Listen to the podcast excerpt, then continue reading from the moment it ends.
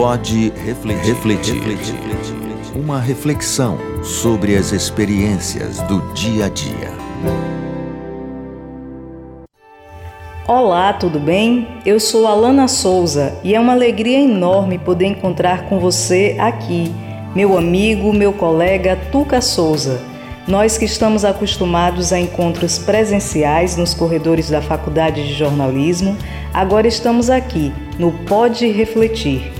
Pois é, Alana, que bom estar junto com você aqui nesse projeto para a gente poder falar de coisas, refletir sobre coisas do cotidiano, das nossas vidas. E quero dizer que é um grande prazer. E essa parceria agora se estende ao Pode Refletir que nada mais é que um encontro em mídia sonora para a gente refletir sobre sentimentos e experiências cotidianas. O desafio é a gente fazer isso de maneira rápida, descontraída, mas que também contribua para formar opiniões e fomentar bons debates e reflexões. E então, vamos começar com este primeiro episódio? Pode refletir. Uma reflexão sobre as experiências do dia a dia. E para começar, eu quero te convidar para o desconhecido. Isso mesmo, refletir um pouco em como a gente se relaciona com o que não conhece. A gente está num período de recomeço. Você costuma criar expectativas diante do novo? Em geral, elas são positivas ou negativas? Eu acho que quando um professor entra em sala de aula, aquele momento ali, é a cereja do bolo, é a parte visível. Mas antes ele se preparou, não apenas na formação acadêmica, mas atualizando, revendo conteúdos, buscando formas de interação com os alunos, propondo as atividades. Então, antes da aula, vem a tentativa de dar conta de tudo que é conhecido, que pode ser previsto. Você procura ter um domínio, mas na hora da aula, ali diante dos alunos, com todos os seus saberes prévios e muitas vezes com experiências profissionais, o aluno vai agregando e vai questionando também. Então, este é o momento do que não dá para prever, é o desconhecido. Por isso que às vezes você repete a aula, o projeto da aula, em turmas diferentes e as aulas acabam sendo bem diferentes. Isso acontece por causa das trocas com os alunos. Mas este desconhecido não me assusta, não. Pelo contrário, é muito prazeroso. Ah, bacana, Lana. Isso acontece comigo também. Agora me diz uma coisa, Lana Souza. É, o ano acabou de começar e as pessoas estão fazendo projetos, estão fazendo previsões, estão imaginando cenários. Como é que é isso para você? Ah, eu confesso que para mim é bem complicado, viu? Na verdade, eu encaro melhor até a notícia ruim, por exemplo, do que a expectativa. Imaginar, tentar prever cenários, parece que eu vou sempre visualizando o pior, o mais catastrófico, sabe como é? Mas eu acho que isso não é pessimismo, não, porque depois que eu penso, eu não fico lamentando ou vitimizando, eu já fico bolando formas de mudar o cenário, de evitar ou pelo menos minimizar as consequências. Então acho que isso não é pessimismo, é mais uma forma de proteção, sabe? Imaginar o pior, porque o que ocorrer de ruim você já está preparado. E se acontecerem coisas boas, é lucro. Mas me fala um pouquinho sobre o seu trabalho no rádio, Tuca. Costuma improvisar? Você encara o improviso como uma forma de lidar com o desconhecido?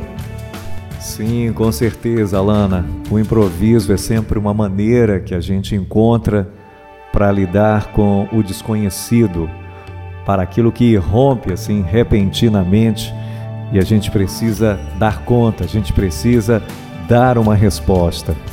É, que eu achei bem interessante você tocar na questão da sala de aula, né? Como o desconhecido ele está presente em vários momentos, em várias dimensões do nosso cotidiano, não é? E para falar, e falando do desconhecido, né?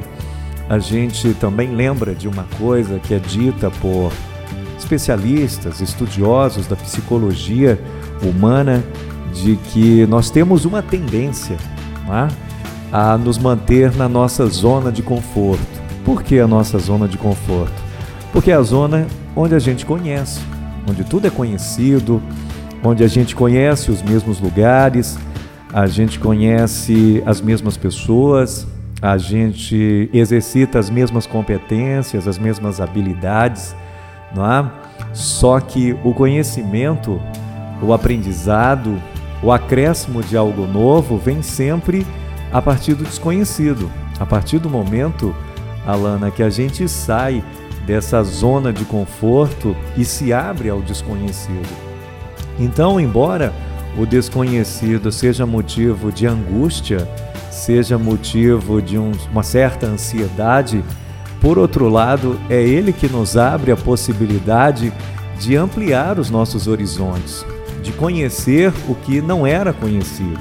Aliás, falando nisso, a gente pensa que é bom a gente pensar melhor que desde que a gente nasce, é, o mundo se abre como um, um grande horizonte de possibilidades e de coisas desconhecidas que aos poucos nós vamos conhecendo.